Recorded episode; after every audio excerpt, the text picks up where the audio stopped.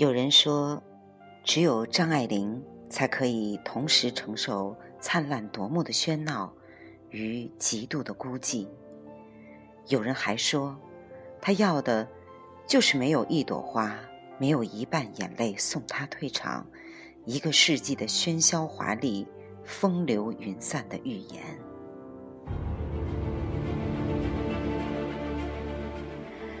各位亲爱的听友。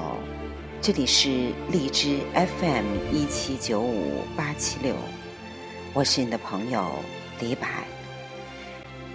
今天和大家分享张爱玲的诗歌和她的一些点滴的故事。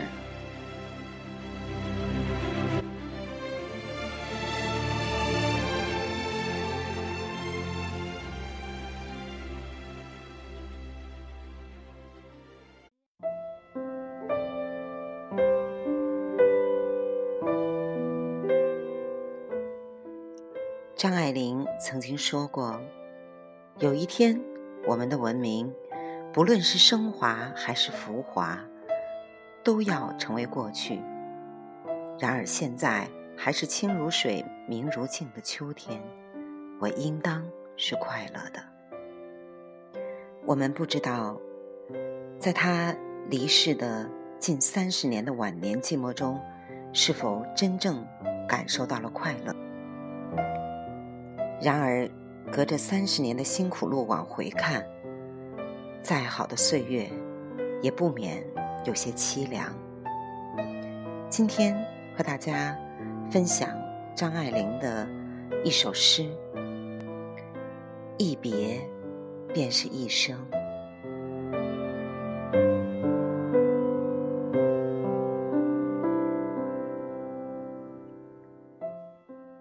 有些人。一直没机会见，等有机会见了，却又犹豫了。相见不如不见。有些事一别竟是一辈子，一直没机会做，等有机会了，却不想再做了。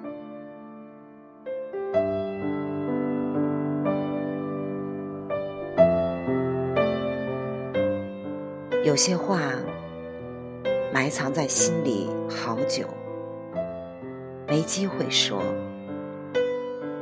等有机会说的时候，却说不出口了。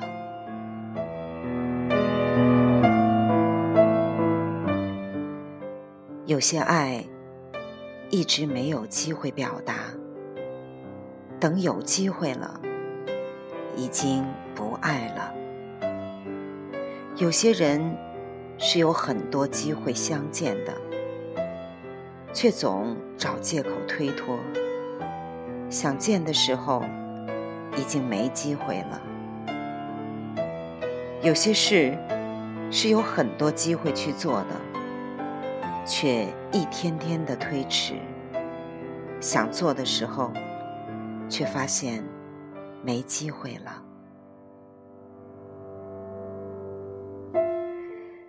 有些爱给了你很多机会，却不在意、不在乎。想重视的时候，已经没机会爱了。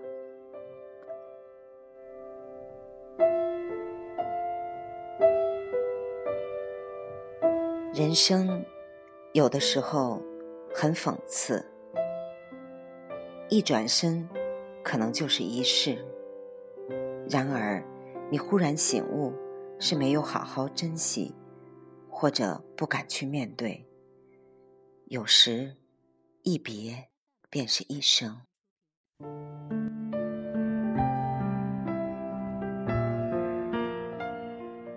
我总在想，有的人的一生是那么凄凄惨惨，但是他的一生注定要绽放在。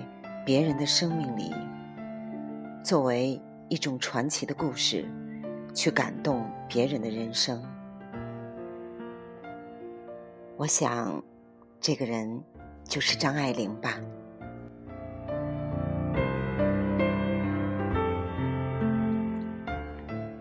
生命是一袭华美的袍，爬满了虱子。六十三年前，一位十七岁教会中学的女学生写下了这句话。没有人意识到，这是一段传奇的序幕。六十年后，无数人甚至说不清的为他的文字所折服，还是为他的传奇所吸引。这是一个传奇的女人，她出身贵族，才华非凡，性情怪癖，两次。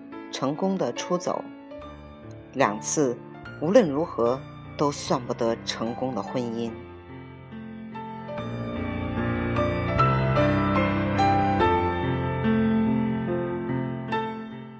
一九二一年九月，张爱玲出生在上海的一个大家族里。尽管他抽鸦片讨小老婆，早早成为生命空壳的父亲，和崇尚西方生活、讲自由。独立的，难免缺了些母性温柔的那个家庭组合，在那个年代并不少见。但是，他的那位叫李鸿章的外曾祖父和叫张佩伦的祖父，却成为日后张迷们认定他出生不平凡、拥有贵族血统的明证。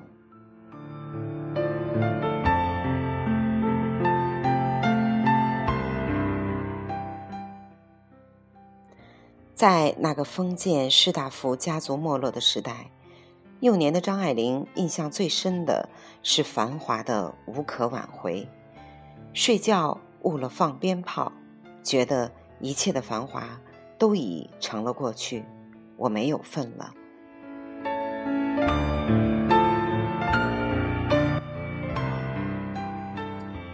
由于父母间的争吵和战争。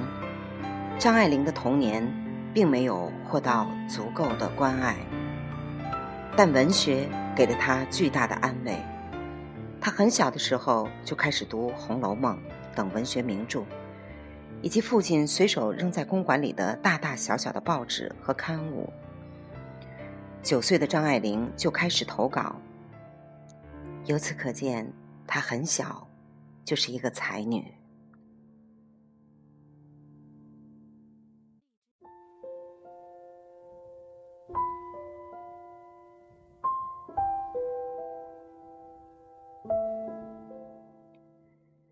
张爱玲上了中学，父母离婚。起先，她随了父亲。继母的进门很快使她的小姐身份暧昧不明。尽管她十二三岁的涂鸦里就有盛大时装表演，尽管她发誓要穿最别致的衣服周游世界，但她只能穿继母的旧棉袍。继母的折磨远不止此。一次，为了一点小事儿诬陷张爱玲，遭到父亲的毒打，被囚禁在一间空房子里。他看到了板楼上的蓝色的月光，那静静的杀机，于是有了第一次出走，对家的告别。从此，他自我封闭的内心更加充满了敏感和警惕。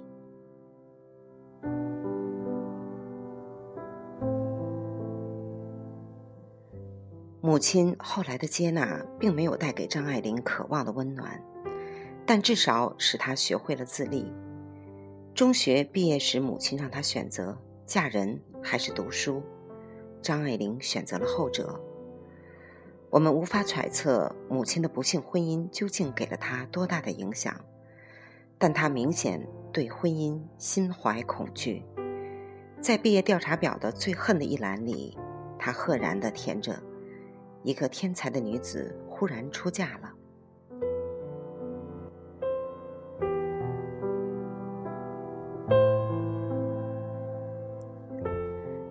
然而，读书并非一帆风顺。张爱玲考上了伦敦大学，却只能懊恼地去了香港，因为抗战的爆发让她不能远行。当她已被殖民地的特异风情所吸引的时候，他的港大生活也在炮火中戛然而止了。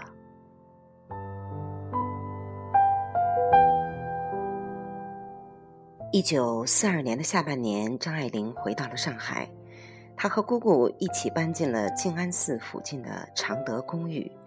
新的公寓好像风水很好，或许是她得到了她一生中少有的平静时光。年仅二十多岁的张爱玲文思如涌，写下了许多著名的小说，一时名声大噪。更奇的是，她在尽情享受成功的快乐的时候，她仍然不忘说：“个人即使等得及，时代是仓促的，已经在破坏中，还有更大的破坏要来。”如果我最常用的字眼是苍凉，那是因为。思想背景里的这种莽莽的威胁。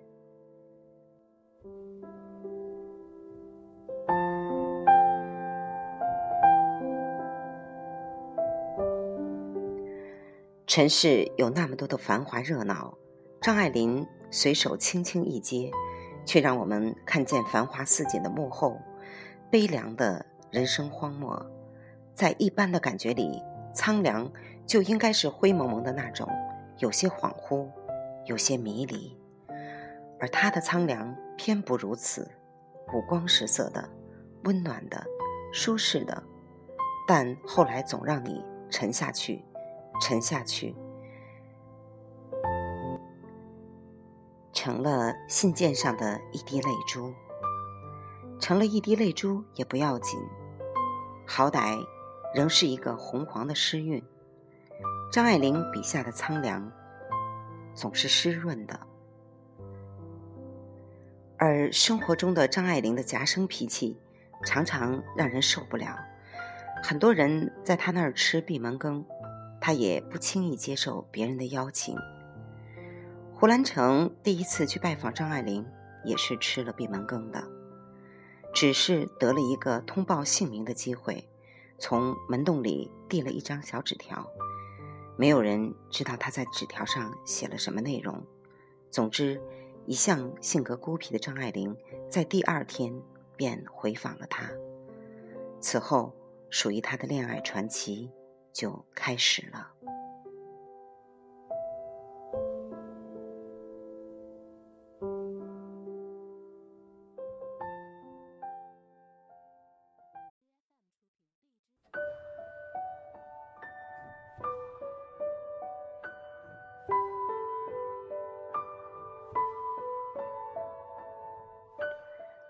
胡兰成向张爱玲要照片，他在反面提了词。见了他，他变得很低，很低，低到尘埃里，但他心里是欢喜的，从尘埃里开出花来。那时的张爱玲不足二十三岁，尽管她看透了世间痴男怨女。但与比他大十五岁的、结过两次婚的胡兰成，这种偶然的相遇，仍然使他不能自已。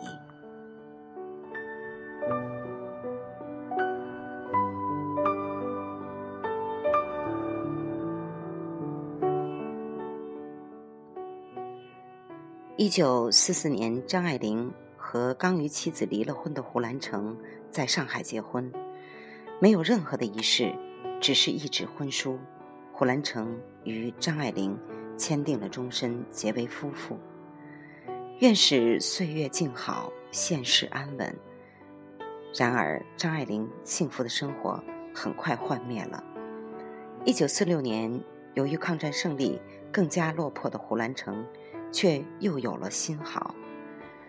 张爱玲的千里寻夫，辛苦换来的却是心灰意懒。生命是残酷的，看到我们缩小又缩小的确切的愿望，我总觉得无限的惨伤。尽管张爱玲知道这个世界上没有一件情感不是千疮百孔的，但她还是执着的追求一份完整的感情。她知道，我将只是凋谢了。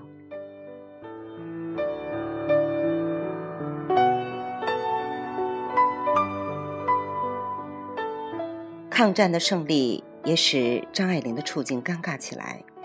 她曾在日伪背景的杂志上发表过不少文章。她还是大汉奸胡兰成的妻子。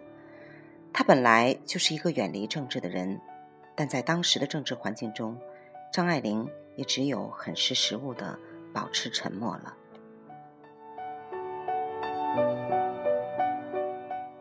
面对越来越浓重的政治气氛。他感到从未有过的陌生与恐惧，他决定逃离，这是他生命中的第二次逃离。他一生都渴望安稳，然而这对他来说太难太难了。他注定只能飘零，于是他申请出境，到了香港，而之后他又辗转到了美国，和一个比他大三十岁的。美国过气的剧作家结了婚，而这个剧作家还是一个共产主义的信奉者。在汉奸当道的当口，张爱玲嫁给一个地地道道的汉奸；在资本主义的国度，她又嫁给了一个共产主义信徒。她的传奇背后真的是满眼的凄凉。十一年后，瘫痪的丈夫去世了。张爱玲过起了与世隔绝的生活，她拒绝给所有熟人回信，拒绝电话，拒绝见客，没有她所追求的爱，没有她曾过眼的繁华，她只是静静的活着。而一九九五年九月八日，张爱玲一个人在纽约的公寓里孤独的离去，恰逢。中国团圆节，中秋节，传奇在寂寞中拉下了帷幕。从前没有张爱玲，以后也不会有张爱玲。张爱玲是此世间的绝响。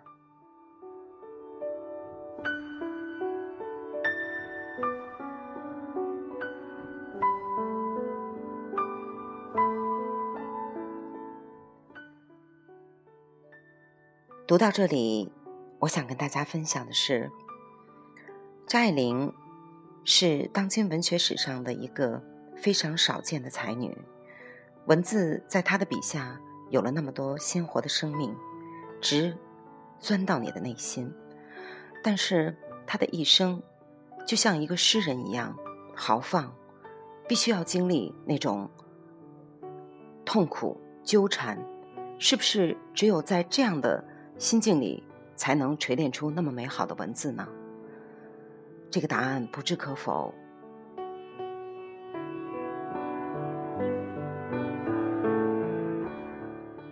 就像我在之前说的，有些人他的一生凄凄惨惨，跌宕起伏，而他的一生好像注定要开在未来的很多人的生命里。绽放出鲜艳的花朵。如果有这样一个人的话，那么真的就是张爱玲。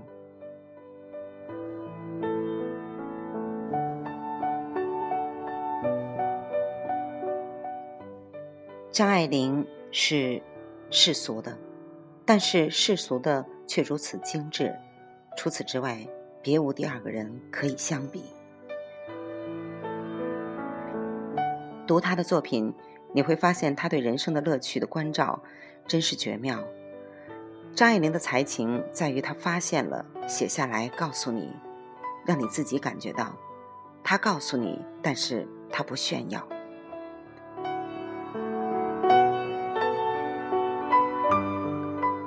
张爱玲最有名的一本集子取名叫《传奇》，用来用传奇形容张爱玲的一生是最恰当不过了。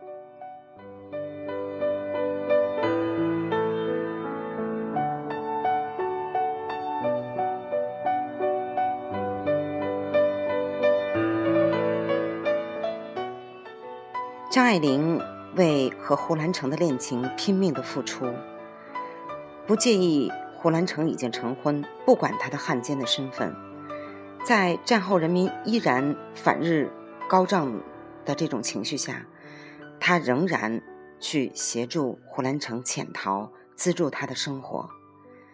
他对他的爱早已经烧完了。张爱玲没有能力改变什么，她告诉胡兰成，他只是自将凋谢了。然而，凋谢的不只是张爱玲的心，她惊世骇俗的写作也随之而逝。往后的日子纵然漫长，她始终没有再写出像《金锁记》那般凄美的文章。好吧，今天和大家分享张爱玲她的诗歌和她凄美的人生。我们无法评价她的一生，我们也无法去评价她在人生很多重要事情上的选择。但是她的文字却像一朵永远没有开败的玫瑰，留着那一半的清香，给到我们后来的。这些文学爱好者去品读那么优雅、精致的人生。今天的分享就到这里，谢谢你们的聆听，谢谢你们，晚安。